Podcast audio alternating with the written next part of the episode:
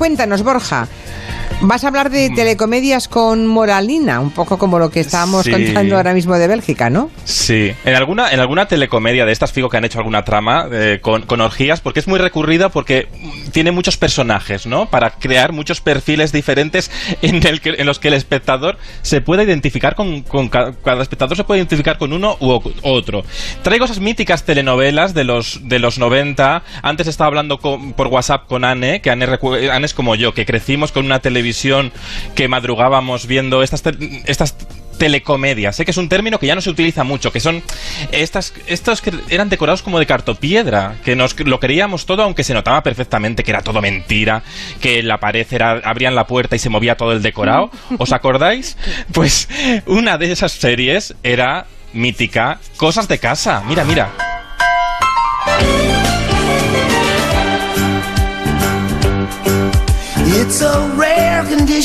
Ya os digo yo que debe ser un tema de generación, pero de todas las series prácticamente de las que hoy va a hablar Borja Terán, Pero no han, pasado, sí. no han pasado por mi vida, no. Eh, esta sí, no, no, por no, no, favor. No, no, no, no, no, no. no, Carl no. Winslow. No. Steve Claro, Urkel, es- pero si mira, es que era el personaje este- más odiado de- de- del mundo mundial. No. Bueno, pues nosotros, te- nosotros te lo descubrimos, Julia, porque es que esto lo tienes que saber. Mira, en estas series se creaban un poco para plasmar la diversidad racial en Estados Unidos, ¿no? Esa televisión que era demasiado blanca no retrataba a la sociedad y llegaron series con, fam- con familias negras que además, eh, además que la comunidad negra se podía ver retratada en televisión por fin, conseguían, tenían un mensaje moral, ¿no? Eh, una- un mensaje de mostrar que la diversidad nos enriquece. Lo que pasa que en esta serie, que era una familia pues acomodada de clase media que vivían en su chalecito y tal, se les dio la vuelta a la tortilla, porque claro, eran los protagonistas era la familia, los Winslow, como ha dicho Anne. Por cierto, curiosidad, los Winslow tenían una hija pequeña que en la cuarta temporada desapareció, un día subió las escaleras de la casa y nunca más volvió a aparecer. Ya. Allí Bueno. la muchacha todavía. No, eso es que no funcionaba. Los productores americanos, mira, antes hablábamos de cómo se despide en Estados Unidos. Sí. Si un trabajador no cumple o un profesional, pues al día siguiente. Sube- sube oye, mañana, Pero- oye, mañana ve- no vuelvas. ve- Pues esto lo mismo. O tú. sea, que- último y- plano, subes la claro. escalera y ya está. que de repente yo un día desaparezco de la radio y no me volvéis a llamar. ¿Quieres Exacto, exacto, exacto. Ay, ay, ay. Te enviaremos al almacén. Mira, Borja, ¿ves al almacén?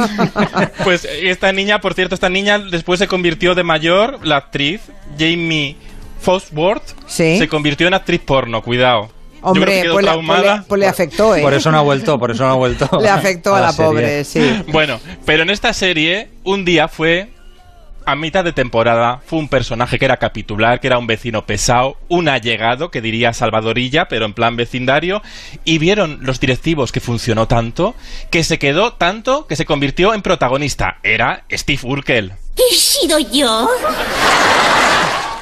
Con esa, con esa frase mítica, Steve Urkel, que era insoportable. Y torpe, lo rompía todo. Bueno, todo. Esas tramas, claro. Y la, la serie, de ser esa serie comedia con tinte moral, se convirtió en una serie del surrealismo, de un loco del que ah, nos ponía todos nerviosos, porque claro, entra, allí por donde iba, lo destrozaba tanto.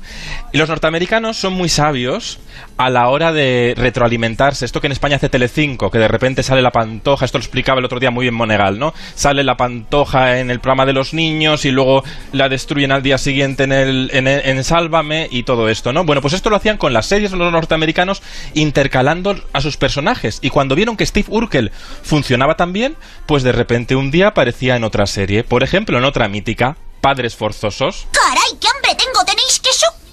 Oye, no puedes entrar ahí porque se ha acabado el queso. Oh, no hay problema. Me pondré un vaso de leche y esperaré a que se pudra. bueno, Bueno, del, del doblaje no vamos a hablar, ¿no? Porque Sí. esa vocecita así, un poco pesadita, ¿no? Claro. Bueno, era una fin. señora, era una señora. Bueno, eh, el lector de, de Steve Urkel, Yalit White, lo flipó cuando le trajeron, le trajo Isabel Gemio a sorpresa, sorpresa, y le enfrentó a su dobladora, porque es una dobladora mujer, y claro, flipó con esa voz que le habían puesto en España, pues para que no meternos mejor en el, en el personaje. ¿Os acordáis de Padres Forzosos? También era una telecomedia muy mítica. Las gemelas que te- Olsen. Mira, mira. Claro, mira la sintonía, mira.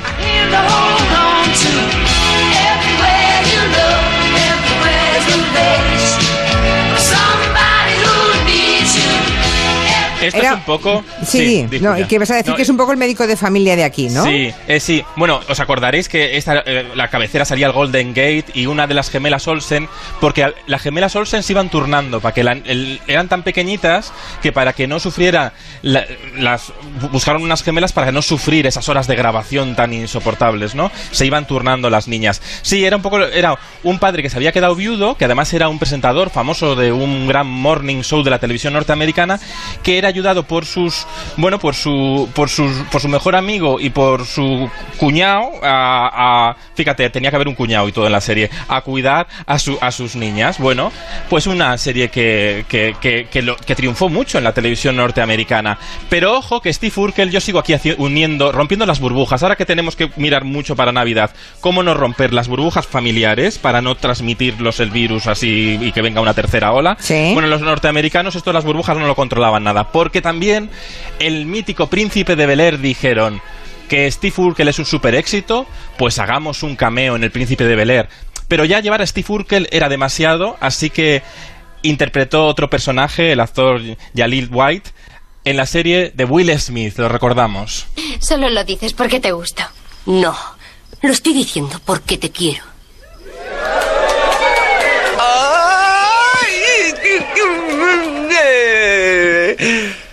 ¡Qué bonito!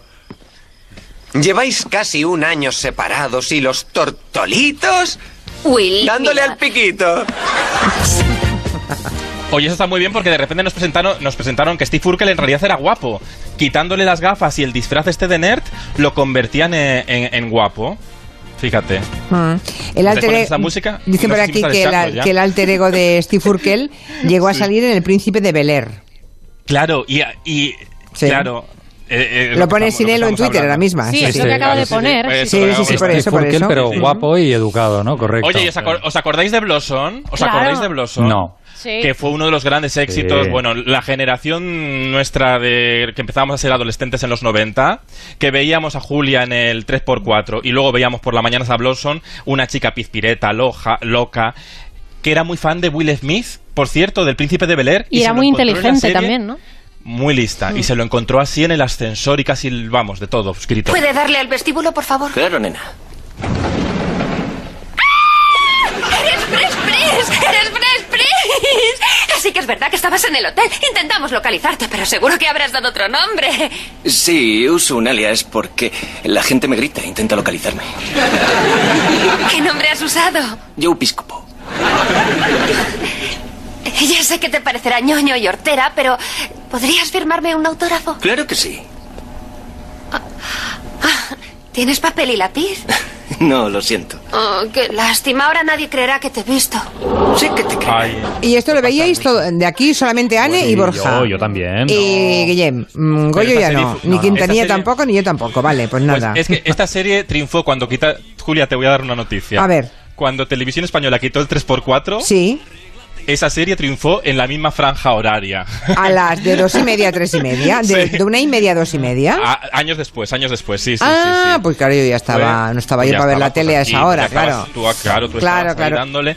¿Y, en esta, y oye, en España no pasó nada parecido con alguna bueno, serie? hay muchos ejemplos de series que se interconectan, pero hay un claro ejemplo que es en Siete Vidas, un poco como el caso de Steve Urkel, ¿no? Fue Carmen Machi un día a hacer de una chacha a Siete Vidas, aquella serie que era como un Friends a la española, pues con Mm. Tony Cantó, Javier Cámara. Y vieron los directivos de Telecinco y Globomedia, la productora, que funcionó tanto que dijeron, nos la quedamos. Tanto triunfó que tuvo serie propia. De hecho, la propia Carmen Machi en el papel de Aida pronosticó que su personaje se merecía una sitcom para ella misma. Con la que más me río con la chacha. Tenían que hacer una serie para ella sola. Tenían que hacer esto. Esto se adelantó a esa serie que fue un gran éxito. De hecho, Aida triunfó y fue más duradera y rompió más audiencias que Siete Vidas, paradójicamente. Y la foto esa que subía en Twitter, no me quiero acabar sin recordar Los Problemas Crecer, que es probablemente la primera gran sitcom con esta mítica sintonía.